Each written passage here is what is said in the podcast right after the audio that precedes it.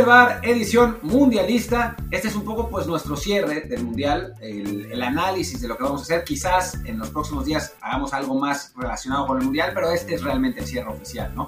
Y para eso trajimos a un invitado recurrente de este podcast, alguien que sabe mucho de mundiales porque ha estado en, desde 2002 hasta ahora en todos. Eh, y que bueno, que ha trabajado en organización de mundiales y, que, digo, esta vez justo es el primero en el que no le toca trabajar en FIFA, igual que a mí en, mucho tiempo, lo que, lo que es interesante también para verlo desde afuera. Pero en fin, sin más preámbulo, es Alejandro Barsky, pero antes de darle la bienvenida, yo soy Martín del Palacio y me acompaña Luis Herrera. ¿Qué tal Martín? ¿Qué tal Alejandro? ¿Qué tal la gente que nos acompaña todos los días en Apple Podcasts, Spotify y muchísimas plataformas más? Recuerden, por favor, quien no lo haya hecho ya, suscríbase a cualquiera de ellas o a otra que la, que a ustedes les guste más para que así no se pierdan ningún episodio. Pueden aplicar la de descargas automáticas en Apple Podcasts y Spotify. También dejarnos un review de 5 estrellas con comentario en Apple Podcasts para que sí más y más gente nos encuentre. Como también queremos que encuentren el Telegram del, del del episodio, perdón, no, el Telegram del podcast, que ahí vamos a avisar de los episodios desde el Bar Podcast.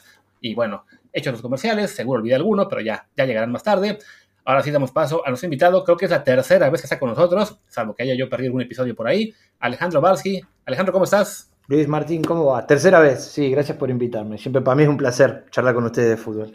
Qué bueno, qué bueno, sí, para nosotros, para nosotros también. Y bueno, me imagino que más placer con Argentina, campeón del mundo, ¿no? La verdad que sí, no te voy a mentir. Este, inesperado para mí, por lo menos en lo personal. Si me preguntabas hace un par de meses, no, no, te, hubiese, no te hubiese vaticinado eso. Eh, pero sí, evidentemente, eh, una ocasión más feliz. Creo que la última vez que hablamos fue cuando falleció Maradona, si no me equivoco. Así que con, con, con, un, to, con un, tono más festivo, por lo menos para mí, este, acá estamos listos para, para charlar de lo que pasó en, en Qatar. A ver, bueno, habría que estar muy enfermo para alegrarse, porque falleció Maradona, ¿no? O sea, creo que por más que a uno no le guste, bien, bien. Eh, creo que... Pero, pero bueno, a ver, eh, Pollo, para empezar, tú no esperabas que Argentina ganara, sinceramente nosotros tampoco. Dinos qué pasó para que Argentina, a final de cuentas, pues sí, hiciera eh, buenos los vaticinios de otras personas que insistían en que, en que Argentina era favorito, aunque nosotros no lo creyéramos. Y creo que Argentina fue fue de menos a más, que es lo que suele, lo que suele aconsejarse en este tipo de, competiciones, ¿no? Fue de menos a más, eh, tuvo suerte cuando la tuvo que tener, se le abrió la llave después de la fase de grupos, eh, con, con, rivales no accesibles, pero digamos, en comparación a lo que le podría haber tocado, eh, tuvo la fortuna de que Brasil quedó fuera de manera inesperada, otros pesos pesados cayeron del otro lado de, de la llave, y contó también con dos o tres rendimientos individuales altísimos. Eh, digo, el, de Lionel Messi es una obviedad, eh, pero también el, el, Dibu Martínez en el arco, que yo sé que seguramente vamos a hablar de él un rato largo y tendido, eh, también resultó fundamental. Le aparecieron jugadores jóvenes que no estaban en el radar de nadie. Digo, creo que se le alinearon los, los planetas para, para, terminar de, ratificar lo que muchos eh, pre pre presuponían en la previa, no yo. Yo pensé que, que, no le iba a dar, o por lo menos yo no le daba entre los dos o tres favoritos. Es que en realidad, cuando es mejor que hicimos un programa de, de previa, Martín y yo, del Mundial, y analizamos este, los planteles en general, hicimos un, un pronóstico de cada partido, y veíamos que Argentina, sí, evidentemente Leo Messi marca una enorme diferencia, pero el resto del plantel no había muchos jugadores que no pensaran, ok, son tipos de clase mundial, ¿no? O sea, el portero, el Dibu, bueno, un jugador que está en un equipo de media tabla de, Inglaterra, la mayor parte del plantel lo mismo, ¿no? En ligas buenas, pero muy poco siendo figuras en equipos top. Eh, Julián Álvarez, bueno, todavía apenas llegando al City, pero sin ser aún un referente ahí. Y sin embargo, bueno, eso acabó a lo mejor eh, sirviendo para que en el equipo no hubiera, no sé, peleas de egos o que todos asumieran que el líder era Messi y simplemente eh, lo, lo, siguieran. O sea, no, hubo un, un, conflicto interno como a lo mejor ha pasado en otras ediciones de, la, Argentina, ¿no? Sí, eh, eso es posible. Digo, el, el grupo en sí, como, como, tal, es uno de los grandes méritos de, del entrenador Scaloni, ¿no? Que eso ya se empezó a formar, diría, a partir de la Copa América del 2019, que Argentina pierde la semifinal con Brasil. A partir de ahí se empieza como a, instalar, a establecer un, grupo muy, muy fuerte que lo destacan siempre los, los futbolistas. Eh, contentos de, amigos entre sí, contentos de encontrarse para ir a jugar, eh, dispuestos a hacer sacrificios de sus clubes, si tienen que saltearse un partido para llegar bien a la selección, poder hacerlo. Eh, me parece que eso en los momentos claves, por ejemplo, cuando el equipo tuvo que dar la cara anímicamente, es un plus. cuando, digo, cuando tuvo que dar la cara anímicamente, podemos pensar estar dos goles arriba de Holanda y que le empaten, eh, lo mismo en el partido con Francia, em, digo, cuando tuvo que o, sobreponerse a la, derrota inicial con Arabia Saudita, creo que esos son los momentos en los que tener un grupo unido genera un plus, si no tenés un grupo unido se te puede, se te puede resquebrajar todo y en este caso eh, eh, salió a flote. Em, pero también digo, no, es un caso aislado, hoy yo contaba de los últimos siete torneos grandes que jugó Argentina, del 2014 hasta acá, son tres mundiales y cuatro Copa Américas, metió cinco finales y seis podios. Eh, lo que quiere decir que la calidad eh, estaba. Sí estoy de acuerdo con vos que muchos jugadores por ahí no estaban en los planes de nadie. Eh, le aparecieron jugadores por lesiones y otras cosas que nadie esperaba. Digo, Enzo Fernández, Julián Álvarez son futbolistas que uno pensaba que llegaban a, sumar minutos de a poco, como para llegar en plenitud dentro de cuatro años, y terminan siendo base, base fundamental. Pero creo que sí, vuelvo a lo mismo, y para, para no extenderme mucho, el grupo que se conformó a nivel humano le dio un plus en los momentos clave, en los momentos límite, que, quizás no había tenido en Rusia 2018. Yo creo que, digo, hablas de calidad, eh, pero yo, mm, digo, además de la calidad, que obviamente hay que tener un, piso de calidad, por decirlo así, ¿no? O sea, eh, hay, que, hay que estar por lo menos en un cierto nivel para poder competir, ¿no? Si eres, eh, no sé, iba a decir Arabia Saudita, pero no es un buen ejemplo precisamente en este mundial, pero si eres Qatar, pues la calidad no te da por más que tengas otros factores. Pero yo, yo siempre le, he apreciado algo a los argentinos. En general para bien, hay cositas para mal que creo que también afloraron sobre todo después del Mundial, pero en general para bien, que es la competitividad, ¿no? O sea, Argentina nunca le puedes ganar fácil. Es un equipo que es muy jodido, que toda la vida te, te, pega, te muerde, te empuja, te va ganando 1-0 y, y, y, no se puede jugar los últimos 10 minutos porque tiene la pelota al carajo, le reclaman al árbitro. O sea, creo que eso es algo que que tienen los argentinos, que tiene una, es una cuestión incluso cultural del argentino, que, bueno, tiene un, nivel de pasión por el fútbol que, por lo menos para México, por ejemplo, es absolutamente ajeno, o sea, no existe eso.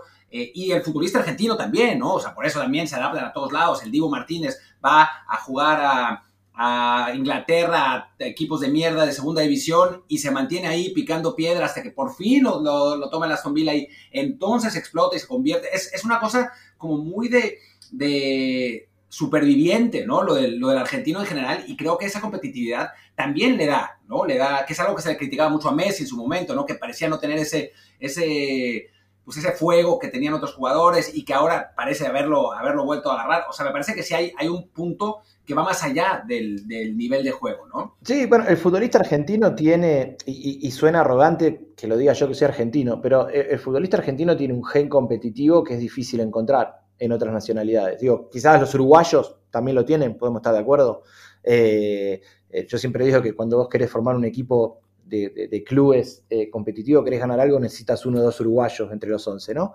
y con los argentinos medio pasa lo mismo. Muchos futbolistas argentinos que han pasado por clubes de segunda línea de España, comentaban que, por ejemplo, cuando se estaban cambiando para ir a viajar a jugar al, de visitante contra el Barcelona y los compañeros estaban contentos con ir y perder 2 a 0, Em, y el jugador argentino es el que siempre ahí en el vestuario decía, no, no, vamos, que podemos ganar. Digo, si bien parecía que las chances eran nulas, eh, siempre había un futbolista argentino tratando de, pensando que podía ganar esos partidos. Y eso en los mundiales o en torneos cortos, eh, de tanta presión, por supuesto, eh, presuponen un, un, plus.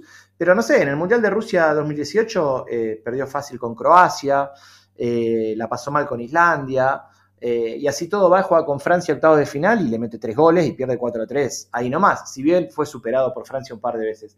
Me parece que en ese sentido eh, eso se mantuvo. Como digo antes, llegar a cinco finales de siete entre Mundial y Copa América en ocho años implica que el gen competitivo lo tenés, independientemente de la calidad técnica y táctica que, puedas llegar a tener, como, como bien decía Martín. Sí creo, insisto, a este equipo se le formó o se, le juntó un aspecto eh, de mancomunión entre, entre los futbolistas que le permitió salir a flote en los momentos límite. En los momentos límite me refiero, eh, no sé, Argentina en el entretiempo del partido con México, si vos salías a hacer una encuesta, la gran mayoría te decía en 45 minutos se nos terminó el Mundial, en 5 días se nos terminó el Mundial.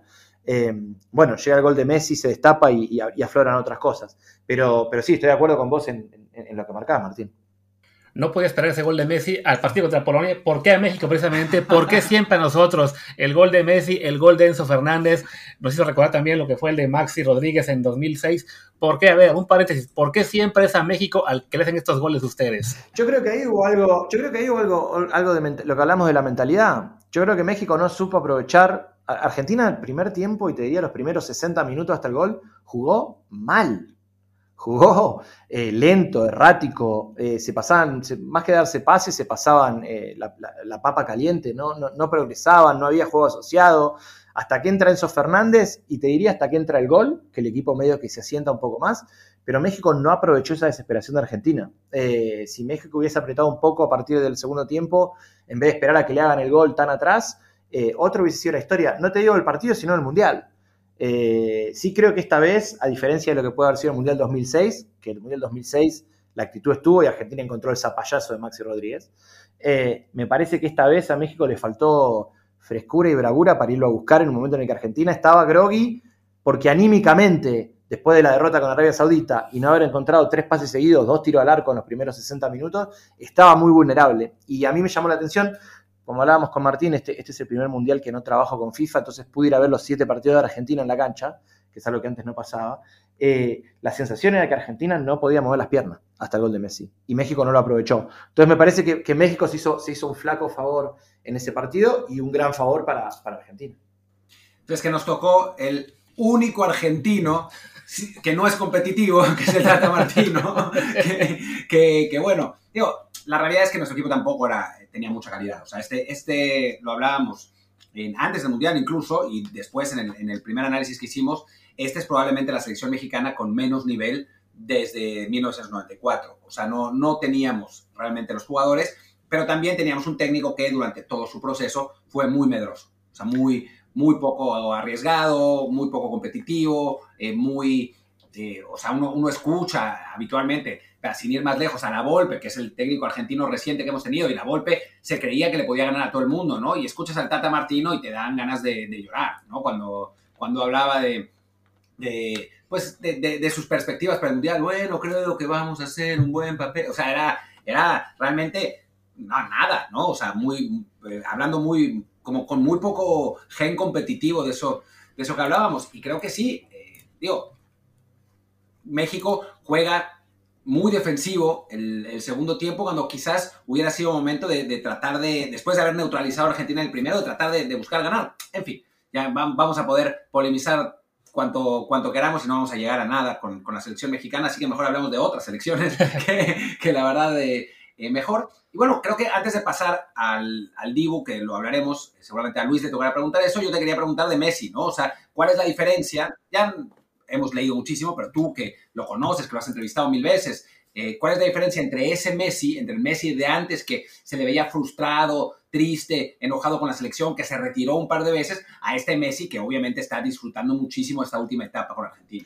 Y yo creo que Messi, eh, digo, es una obviedad lo que voy a decir, pero haber ganado la Copa América eh, le tiene que haber representado un, alivio extraordinario. eso desde la parte anímica, si se quiere. Bueno, después le gana la final a Italia, que es una final menor, eh, vamos a sincerarnos, si bien algunos la quieren contar y es oficial, es una final menor a un partido, una Italia que no clasificó al Mundial, al que la que le faltaron jugadores, pero sí el equipo ganó con mucha autoridad y un buen, nivel de Messi. Creo que Messi tuvo eh, el pase por Francia, por el PSG, donde pudo dosificar y prepararse bien para este Mundial, también resultó clave, un Mundial que le toca en noviembre en el medio de la temporada, entonces está en un momento altísimo de fútbol, no al final de la temporada cuando ya están agotados, también es un punto a favor. Em, y también tiene un equipo que no le requiere a él manejar todas las acciones del juego. Digo, eh, Argentina el partido con Polonia, Messi erra un penal y después mete dos goles eh, en, los que, en los que Messi no, digo, que no son de Messi, en los que Messi no tiene tanta influencia, ¿no? Em, y esos son los goles que finalmente clasifican a Argentina para, el próximo partido. Y el otro punto que me parece también que fue un, antes y un después de, de Lionel en el torneo es el gol a Australia. El, antes del gol a Australia estaba un poco errático en, el partido, en ese partido de octavos de final. Eh, y mete ese gol que es el primer gol que, mete en, fase de eliminación directa en mundiales. Digamos, nunca había hecho un gol fuera de la fase de grupos en sus mundiales anteriores. Y me da la sensación de que eso, no porque él lo haya tenido en la cabeza, pero sí se empieza a ver una frescura de Messi a partir de ese gol. Los últimos 20 minutos con Australia ser un espectáculo.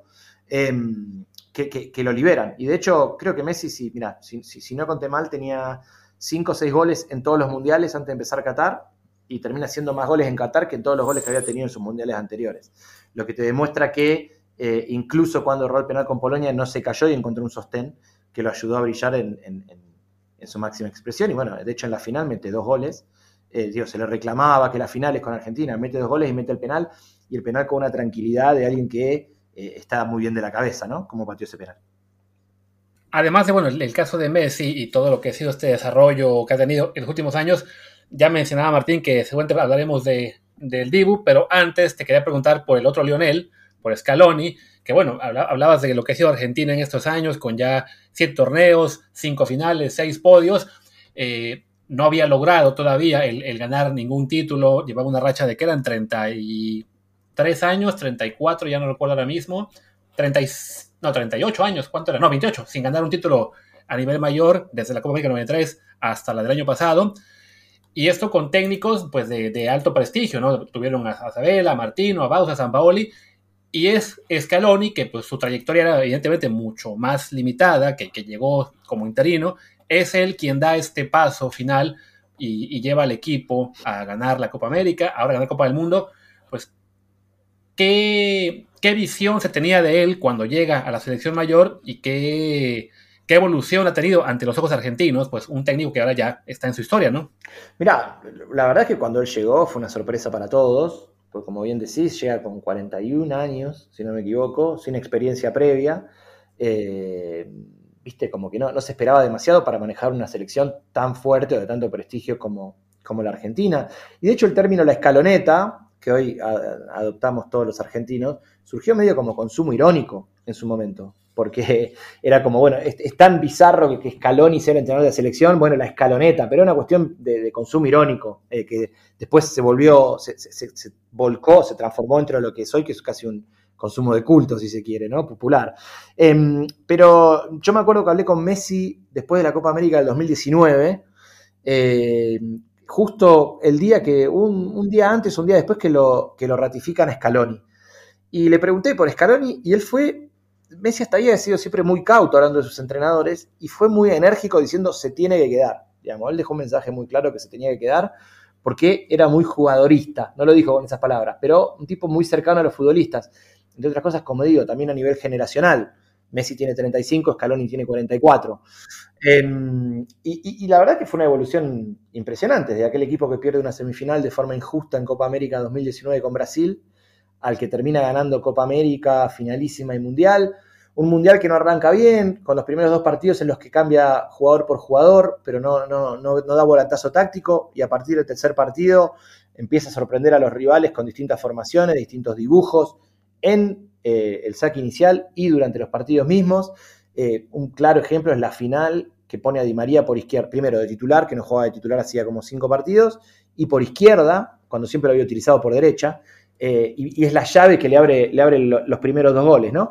Entonces, la verdad que, si lo tengo que resumir, digo, arrancó con poca confianza de, parte de los medios y, digamos, por llamarle los expertos de alguna manera, y se convirtió hoy, es un prócer, ¿no? En Argentina y de hecho todavía no renovó, pero están todos esperando que, renueve porque además tiene una manera de llevar el grupo, nunca, nunca tuvo una declaración de más, eh, nunca fuera de lugar, está rodeado de gente también muy, muy inteligente, digo, Pablo Aymar trabaja con él, otra persona que tengo la suerte de conocer personalmente, un tipo de una claridad y, una inteligencia superior a la media dentro de lo que es el ambiente del fútbol, por escándalo. No sé si alguna vez pudieron hablar con Pablo Aymar, pero se los recomiendo también, se aprende constantemente. Entonces me parece que se armó ahí como un combo, se alinearon los planetas. En Argentina era Bilardo Menotti, Bilardo Menotti, y de repente apareció un chico de 40 años, sin experiencia, y es campeón mundial. Eh, difícil de explicar.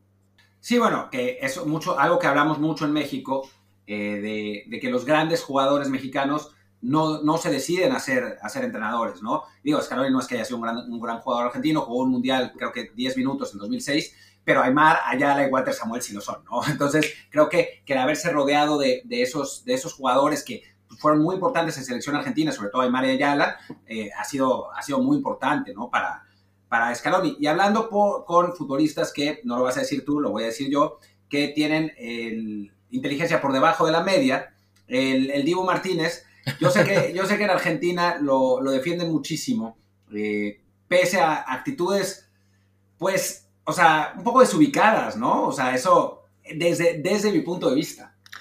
yo creo que hay que separar un poco, eh, digo, futbolísticamente estamos hablando del, eh, y esto lo digo objetivamente, ¿no? El arquero campeón del mundo, este, que atajó un penal en la final, que ataja una pelota en el minuto 120, mano a mano, increíble, este, que, 9 de 10 son goles y se termina el Mundial y lo saca con el pie, em, que atajó dos penales en, los cuartos de final.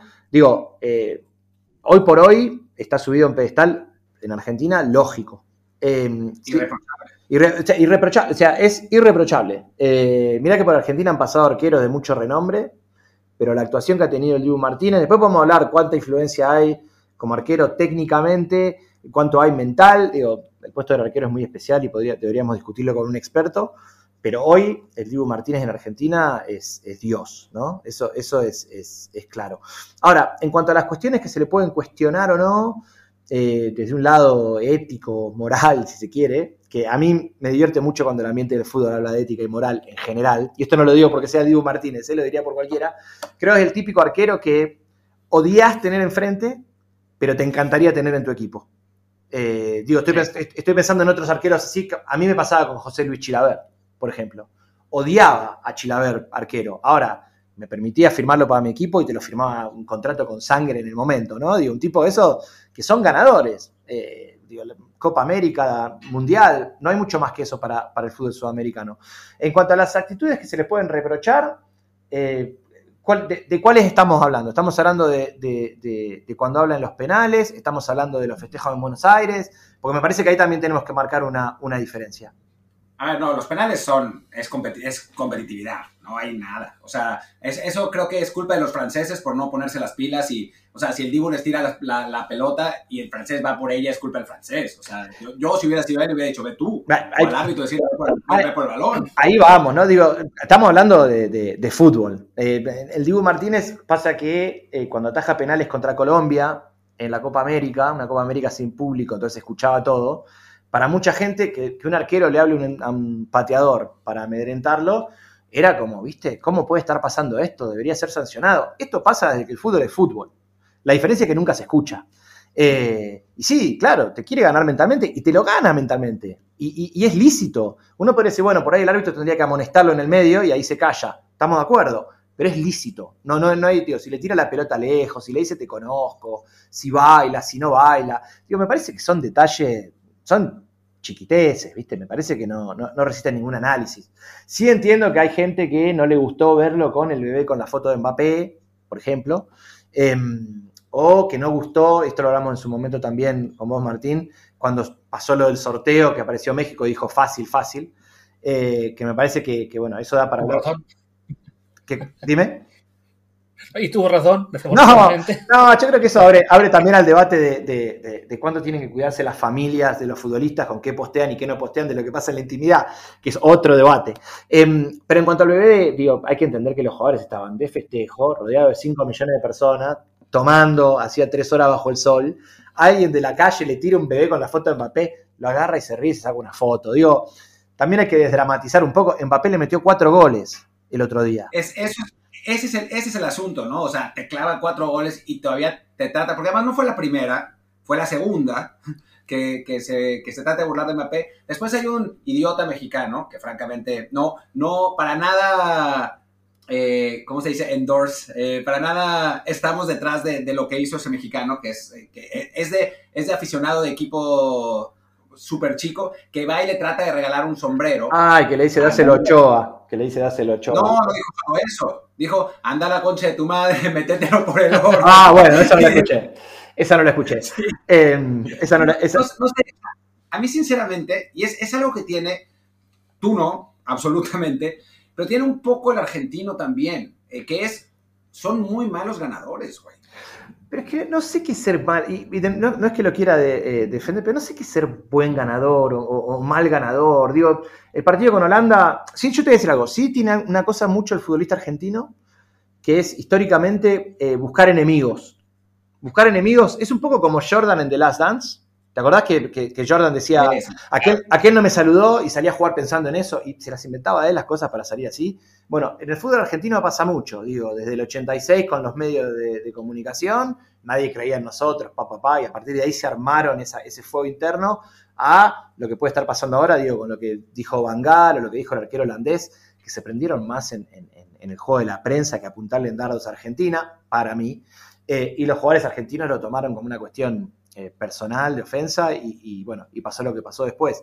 Pero no me parece, digo, cuando le ganaron a Francia, eh, le hicieron la galería, el túnel, y los aplaudieron cuando subieron. Eh, cuando le ganaron a Australia, Messi se quedó media hora sacándose fotos con los futbolistas australianos. Em, no, todo, bien los otros jugadores. O sea, en, realidad, y lo de Holanda yo lo entiendo también, porque ves lo que hizo, lo que hacía Weghorst, lo que hacían otros jugadores para joderlos. Ahí me parece que es de esos partidos en los que mala leche de los dos lados, o sea, no solamente Argentina, o sea, se estaban burlando los unos de los otros. Yo hasta hice un hilo para, para defender a Argentina porque pues, ya estaban tirándoles. además, hay, hay, historia entre, ambos países. O sea, ya, o sea, lo de Holanda y Argentina no viene de este mundial, sino ya se han enfrentado en varios mundiales, en una final, en, en una semifinal o dos. Eh, entonces, sí, digamos que es entendible lo que pasó después del partido. Y sí, contra Francia fue una definición eh, bastante cortés, vamos a decir, o sea, no, no hubo peleas en ese partido, hubo pasillo de, de uno hacia el otro, y sí, ya después las burlas del Dibu. No, bueno, y después se puso el, trofeo del guante de oro en los huevos. Ah, pero, eso lo hace, pero eso lo hace siempre, ¿eh? Eso lo hace siempre. Que, digo, da, da, para una charla más con el terapeuta de Dibu que otra cosa. Pero eso lo hace, eso. lo hace siempre, pero no lo hace de gastar. Digo, te digo más, creo que en el Mundial, y, yo no lo conozco a Dibu personalmente, pero yo creo que lo debe haber hecho hasta como, como ritual de joda de lo que había hecho cuando pasó, lo, pues yo lo había hecho cuando le atajó un penal a, Jerry Mina en la Copa América y después lo hace con el trofeo de la Copa América y se volvió una cosa medio viral y creo que tuvo que ver más con eso eh, que otra cosa. Yo, mira, yo creo que lo que tiene el Dibu Martínez, y lo digo en serio, es el Dibu Martínez es uno de nosotros, lo que estamos hablando en este podcast, que llegó. Digo, el Dibu Martínez hace cuatro años estaba siguiendo a Argentina en el Mundial de Rusia en la tribuna con el hermano. En Argentina nadie sabía quién era. De hecho, cuando, cuando le dan la titularidad en la Copa América, varios medios de prensa en Argentina, de los canales más grandes, se sorprendían y decían, ¿cómo le van a dar el puesto al Dibu Martínez por arriba de un arquero de River y Boca? ¿Viste esta cosa medio absurda de los medios locales? Eh, no, se lo conocía. Y el tipo llegó y se le dio todo esto eh, a los 30 años, pero es uno de nosotros que llegó. Entonces reacciona como un pibe de barrio. Es diferente que lo que vos podés decir, no sé, la trayectoria de un Memo Ochoa, la trayectoria de, no sé, viste, de un Franco Armani, que también a nivel sudamericano, pero nacional de Medellín, uno de los grandes de Colombia, River, grande de Argentina. Este llegó medio que de la nada. Eh, y, cuando habla, habla como, habla como hablaría uno de nosotros. Podemos discutir si está bien o está mal. Sí creo que hay una cuestión también muy... Este, muy hipócrita dentro del ambiente del fútbol, ¿no? Que de repente, y que viene de Europa, eh, donde yo vivo hace 10 años, eh, que viene esta cosa muy, este, con mucha eh, moralina, una mucha moralina que, que medio absurda también. digo, viene mucho de España, por ejemplo, y yo en España he visto a los jugadores mismos de españoles de la selección en, Real Madrid y Barcelona tirándose el pelo y gritándose cualquier barbaridad. Entonces, me parece que, que, una moralina de esta de No quiero hablar de, colonialismo y de que el sudamericano es un animal, eh, pero hay una moralina que viene muy impregnada de eso, eh, y que me parece que con el Diego Martínez yo me tomo muy en serio lo que hace dentro de la cancha y me causa gracia lo que hace afuera. Pero yo soy argentino y estoy enamorado del Diego Martínez. Entiendo que a otros que no son argentinos les caiga diferente. No, y de hecho, yo en este caso estoy del lado opuesto de Martín. A mí, como dices tú, si mi portero hace eso, me da igual este, que sea un, este, un grosero, un vulgar, que no tenga clase. Si es el portero de mi equipo, lo voy a defender. Si es el portero de cualquier otro rival, por supuesto me va a caer mal, pero bueno, como dices, ¿no? es parte del fútbol y uno siempre quiere al, jugador que te da títulos, que, tiene momentos importantes, más allá de que eh, fuera de la cancha o incluso dentro de ella no sea tan buena persona, ¿no? O sea, mientras no, sube, mientras no supera un límite, digamos, de, de lo que es simplemente eso, o sea, ser un, lo que llamas un mal ganador, entre comillas, pues me da igual si, hace, si, si, celebra con el trofeo en los huevos o lo que sea, ¿no? Pero es, es parte de esta moralina que para mucha gente eh, quieren que el futbolista sea un ejemplo para los niños en lugar de que lo sean los maestros, pero bueno, ya es tema aparte. A ver, es que el pollo y yo hemos tenido este debate antes, desde Maradona, desde Maradona en, 2010, así que no, no es nuevo. Eh, son, son posturas, mm. digamos, encontradas en ese sentido. Pero además, Martín y Luis, yo les digo una cosa. El primero, el que, eh, espera que, a que el Dibu pierda una tanda por penales y, se lo van a comer crudo de todos lados. Y él lo sabe. No es que no lo sepa, ¿eh? eh lo que pasa es que hasta ahora le, tocó ganar todas. Entonces, yo entiendo que te caiga antipático. Yo entiendo que al que no es argentino le caiga antipático. A mí lo que me pasa, vuelvo a lo mismo. Me parece que lo que hace fuera de la cancha, lo que es el, bebé con la foto de Mbappé. Yo si le preguntás al Dibu Martínez mañana si Mbappé es top 3 de fútbol mundial, te dice que sí. Y te va a reconocer que le hizo 4 goles en 120 minutos, un monstruo. Un monstruo Mbappé. O sea, empató la final solo. Ahora, en el momento, vuelvo a lo mismo. Tengamos en cuenta el contexto cultural y, temporal en el que ocurre. Argentina, campeón después de 30 y pico de años, 40 grados, arriba de un bus, rodeado de 5 millones, tomando Fernet, whisky, no sé qué más, y alguien le tira un bebé con el coso, y culturalmente en Argentina te reís y haces la burla no es personal, no quiere decir que él no le tenga respeto a Mbappé, al contrario, de hecho, si la mayoría de las burlas van a Mbappé, culturalmente para Argentina, tened muy en claro que es porque es el más respetado de todos y al que más se le teme. Eh, no, no, se van a burlar del, número 3. Eh, ¿Me explico? Claro, no, van a ir, no, van a ir con Fofaná y ¡ja, te ganamos! Ah. ni, van a saber quién es la mitad de los, los jugadores, ¿no? ¿De quién, ¿De quién se burla la hinchada de Brasil cuando canta? De Maradona. ¿De quién se burla la hinchada argentina cuando, cuando le canta a Brasil? De Pelé. Digo, en, lo que tiene que ver con la cultura sudamericana, te burlas al que más miedo le tenés, tratás de ridiculizar al mejor del otro, pero no es una cuestión de falta de respeto, ¿viste? A mí me escribió un ex colega francés el otro día a preguntarme si le podía explicar por qué tanto encono con Mbappé, porque en Francia las noticias era Argentina le falta el respeto a Mbappé. Y lo entiendo, pero porque hay una diferencia cultural ahí que no se puede entender. Cuando Alemania le gana la final a Argentina en 2014, no sé si ustedes se acuerdan, ellos ponen, los alemanes montan una plataforma para el festejo popular y van todos caminando medio agachados, cantando así caminan los gauchos, así caminan los gauchos, y después se ponen a caminar erguidos y dicen así caminamos los alemanes. Eh, eso en Argentina tampoco cae bien. Y hablamos siendo, siendo, Alemania está terrible. Pero, búsquenlo, digo, cualquiera que esté escuchando esto, busquen YouTube, eh, Alemania 2014 festejos gauchos y sale.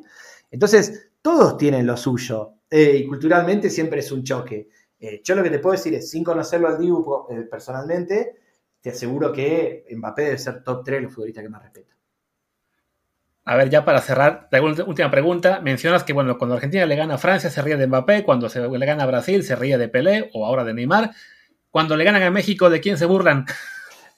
yo, yo, yo de Martín, pero porque tenemos una historia ya de muchos años viendo Argentina-México juntos.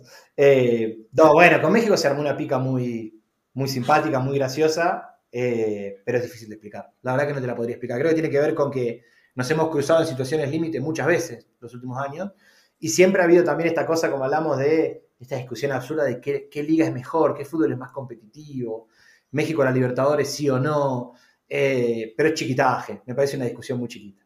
No, bueno, y además, digo, obviaste decir lo, obvio, que es que nos han ganado todas. O sea, no, es que, sea una, una, rivalidad que a veces, o sea, no es Chile, ¿no? Que les ganaron dos finales. Nosotros no les podemos ganar ni una. Pero bueno, en fin, hablemos de otras cosas. Nos quedan unos 15 minutos, así que hablemos de otras cosas. Eh, quitando Argentina, ya, cerremos el tema argentino. ¿Qué jugadores, qué equipos te impresionaron de este mundial? Bueno, me impresionó Marruecos, es una obviedad decirlo. Eh, yo tuve la suerte de, ir por, mi trabajo actual. yo trabajo para FISPRO, luego cortitos, el Sindicato Mundial de Futbolistas Profesionales, y el presidente nuestro se llama David Aganzo, es español, exfutbolista. Jugó al fútbol en, su momento en España con el entrenador de Marruecos, el entrenador actual. Entonces nos abrió la puerta de la concentración para ir a charlar, a tomar un café el día anterior a su primer partido con Croacia, si no me equivoco. Em, y ahí nos presentó a los futbolistas, nos contó, nos mostró dónde entrenan en Marruecos, tienen un complejo que parece europeo, eh, los futbolistas que tienen, segunda generación, formados en la Masía, en la Premier League, eh, en el fútbol holandés, y nos contaba cómo su mayor trabajo era asegurarse que todos esos futbolistas de culturas diferentes coexistieran de una manera armoniosa en, la concentración y que eso se trasladara al campo de juego.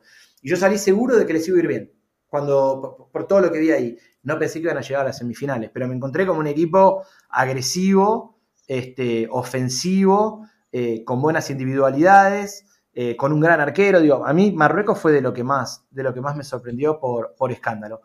Francia me sorprendió en lo bien que se sobrepuso a la falta de, los futbolistas que perdió por lesiones. Eh, Kanté, Benzema, Pogba, eh, llegó a la final muy, muy, muy sólido, o sea, no descubro nada. Em, y después me sorprendió la, constancia de Croacia, ¿no? que mete otro podio sin brillar, pero con pocos habitantes este, vuelve, a meterse en, lo más alto. Después, para bien, me sorprendieron pocos, te diría que me sorprendieron más para abajo, si se quiere. Me sorprendió para abajo Alemania, me sorprendió la falta de reacción de España, eh, me, sorprendieron más para abajo que, para arriba. Me sorprendió Brasil, eh, que esperaba un poquito más, eh, pero, pero a nivel positivo te diría que lo que más me sorprendieron fueron Marruecos y, Francia por estos dos motivos bien, bien diferentes. No sé ustedes.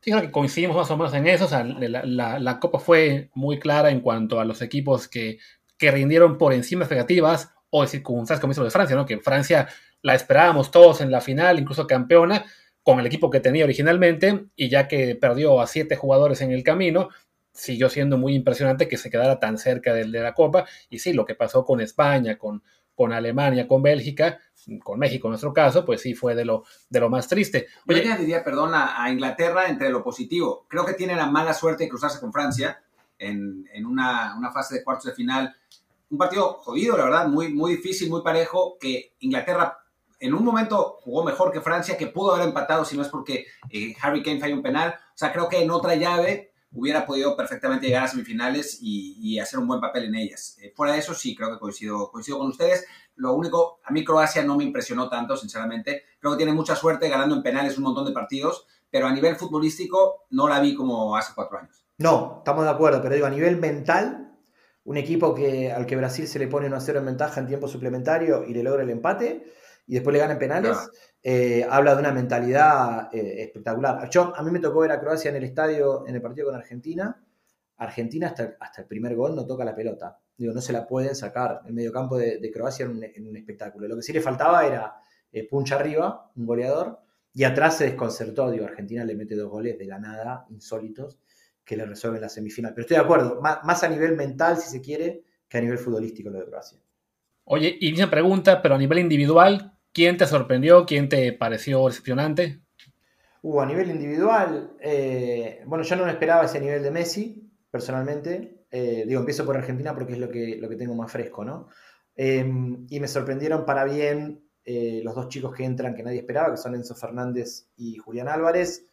Enzo Fernández que llega por la lesión de los Celso, los y se le abre porque Argentina no rinde el primer partido y medio. Y Julián Álvarez porque Lautaro no logra reponerse de, la lesión en el tobillo y de repente se convierte en una pieza fundamental del, equipo. Em, después, jugadores, ha habido muchos, ¿viste? Me, cuesta ahora por ahí decirte cuál eh, me, sorprendió, me sorprendió para bien o para mal. Em, quizás les, les devuelvo la pregunta a ustedes, a ver qué les pareció, a ver si me, si me refresca la memoria también.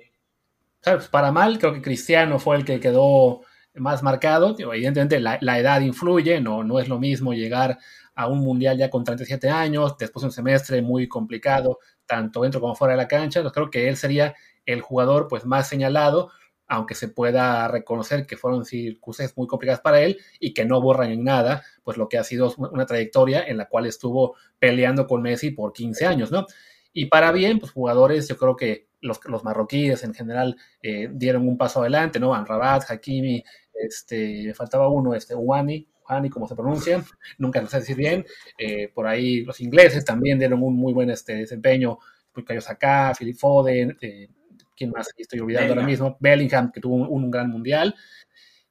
Por ahí iría la cosa, ¿no? evidentemente uno se fija sobre todo en aquellos que llegaron a las últimas instancias, ¿no? Ya si se pone uno a explorar equipos que no llegaron tan lejos, pues llegamos a México con César Montes, con Luis Chávez, pero de esos ya muy poca gente se acuerda. A ver, yo añadiría, añadiría a, a unos cuantos, entre lo negativo, creo que el más negativo no es Cristiano, sino De Bruyne.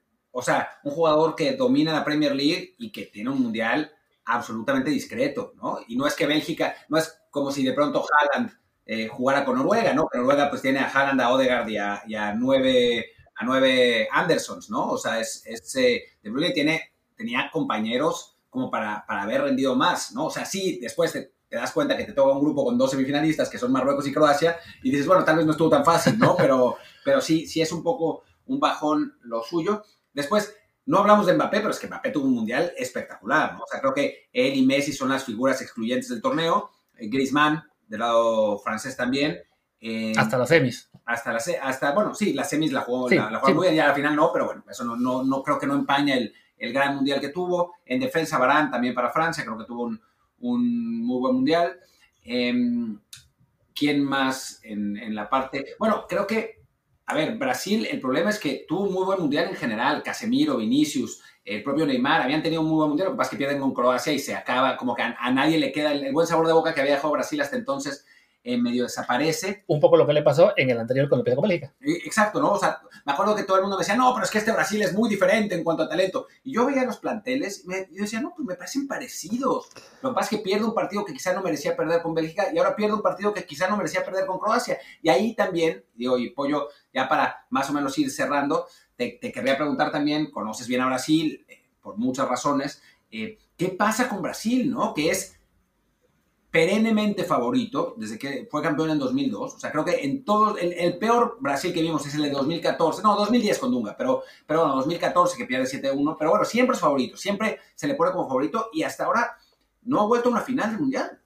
Mira, es, es, un caso difícil de explicar, no sé si tiene, si tiene razones. Yo sí te puedo decir que viendo este Mundial, los partidos de Brasil, Richarlison tuvo muy buen Mundial, em, me pareció, a mí, ¿sabes qué? Yo lo comentaba con algunos colegas cuando yo veía a Brasil, ya en el primer partido con Serbia, metieron el primer gol y fueron a bailar todos, los 23 a bailar al, al, córner, y después a Corea le hacen los goles y le hacen bailar a Tite, y yo estoy eh, totalmente a favor del, del baile en el fútbol, que no, que no se malinterprete. Pero esta cosa tan festiva suele no terminar bien. ¿sí? Esto de los no, veo muchos equipos que vayan los 25 a bailar y hacer trencito y, salgan campeones. Y no digo que no salgan campeones por eso. Eh, digo que me dio mala espina, que no sé si el equipo estaba mentalmente a la altura de lo que se necesita para, ganar un mundial. Muchas veces para ganar un mundial se necesita tener un golpe eh, anímico, una, estructura anímica muy fuerte. Y no sé si Brasil la ha tenido, porque le empataron un partido que no esperaba con Croacia y después en los penales no, no se sobrepuso. La diferencia con Argentina fue eso, tenía el partido ganado con Holanda, se lo empató, casi se lo gana Argentina en el suplementario, o sea, se repuso y lo ganó en penales. Y con Francia, 2-0, 2-2, 3-2, 3-3, se repone, va y lo gana con autoridad en penales. Entonces, me parece que lo de Brasil tiene más que ver con una cuestión anímica, si se quiere, eh, que, futbolística. Porque el, talento en la cancha lo tiene, no lo va a encontrar nadie, lo nombraste vos a los jugadores que tiene. Eh, pero me parece que, le, que le faltó eso. ¿No te suena apoyo un poco eso que a Argentina le sobra de competitividad, de huevos, como decirlo eh, más, pues de, coloquialmente? ¿No le falta un poco a Brasil ese, ese nivel como de mala leche como para, poder ganar esos partidos? No lo sé, porque tiene a Thiago Silva, tiene a Casemiro, tiene jugadores de, mucho temperamento. No es que tenga jugadores que le, livianos, ¿viste? No es que tiene un 5 de toque livianito que, se la pasa tirando bicicletas. Tiene como jugadores de, de mucho prestigio y de mucha personalidad. Em, y tiene un, o tenía un entrenador de aquello. Yo soy fan total del, entrenador de Brasil. Em, ya te digo, hay situaciones, los mundiales muchas veces son difíciles de explicar, es un detalle. A mí me parece que a Brasil, al menos en este, le faltó, le faltó un poco de personal. Me parece que le vinieron los penales con Croacia y por cómo los patearon, no solo que los perdieron, cómo los patearon, eh, me da la sensación de que le, faltó imponerse desde lo anímico. Si le querés llamar huevos, le podés llamar huevos. Yo, yo le llamo más una cuestión anímica. Ok, y creo que ya vamos a ir cerrando el episodio, por de tiempo, para que no sea demasiado largo. Entonces, te quiero preguntar ya más pensando a futuro. Pues por un lado, si crees que Argentina, no, sé, no, no creo que se espere que Messi llegue al siguiente ciclo hasta el 26, pero bueno, ¿qué será de Argentina de cara a defender el título? Esa sería la primera. Y la segunda, si te gusta o no la idea de, después de ver este mundial, con muchas sorpresas, con con equipos nuevos en semifinales como Marruecos, con equipos históricos como Alemania, España, fuera en fase, bueno, Alemania en fase de grupos, España en octavos. ¿Te gusta la idea de que el siguiente va a ser con 48 equipos, mucho, más variedad?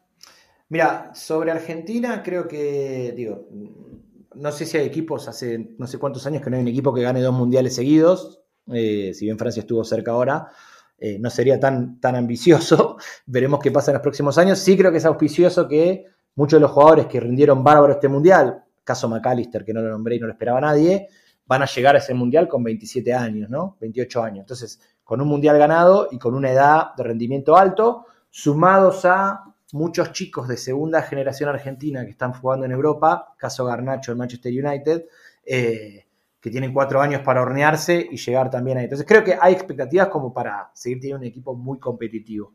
Em, sobre los 48 equipos, a mí no me gusta personalmente, eh, quizás soy muy tradicionalista en este sentido, a mí me gusta que haya 32 porque me parece que eh, mantiene el nivel de competitividad muy alto.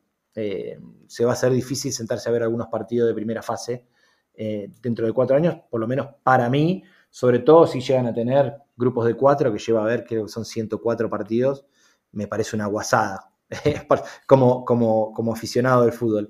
La eliminatoria sudamericana, digo, jugar 18 partidos para que clasifiquen 7 de 10, me parece un despropósito. Pero bueno, nada, yo claramente no decido. Así que eh, eh, será cuestión de ver cómo, cómo, se desarrollan las cosas. Pero esa, esa, es mi visión. No sé si a ustedes les gusta o no les gusta el formato. A mí sí, la verdad. sobre todo viendo que está viendo cada vez más equipos capaces de competir, no todos de ganar y ser constantes, pero bueno, ya una Marruecos que llega a semifinales, equipos que no, nadie esperaba eh, ganando bueno, el de Arabia, que le gana a Argentina, aunque después ya se vio, digamos, en su real nivel al perder con Polonia y México. Eh, pero bueno, una Japón que también se hizo más competitiva y le gana a España y Alemania, Corea que echa a Uruguay. O sea, creo que sí, evidentemente, al, al subir a 48 puede haber una bajada de nivel eh, promedio, vamos a decir, pero creo que está mucho mejor preparado el fútbol mundial ahora para esos 48 de lo que estaba hace 10, 12 años, ¿no? O sea, no, va a ser una fase de grupos, sobre todo si es de grupos de cuatro, no vamos a ver una cantidad enorme de 7 a 0. Sí, eh, yo, yo hubiera preferido 32, sinceramente, pero no me parece que sea el fin del mundo. Y tampoco me parece que sea el fin del mundo que sean 104 partidos. A mí eso sí me gusta, la verdad, por varias razones, porque pues es el Mundial, ¿no? Y en el Mundial, o sea, yo me reía al principio del Mundial diciendo que solamente en una Copa del Mundo podríamos emocionarnos por un Ecuador-Qatar. Pero ahí estábamos, ¿no? Todos viendo Ecuador contra Qatar, el partido más mierda de la historia, ¿no?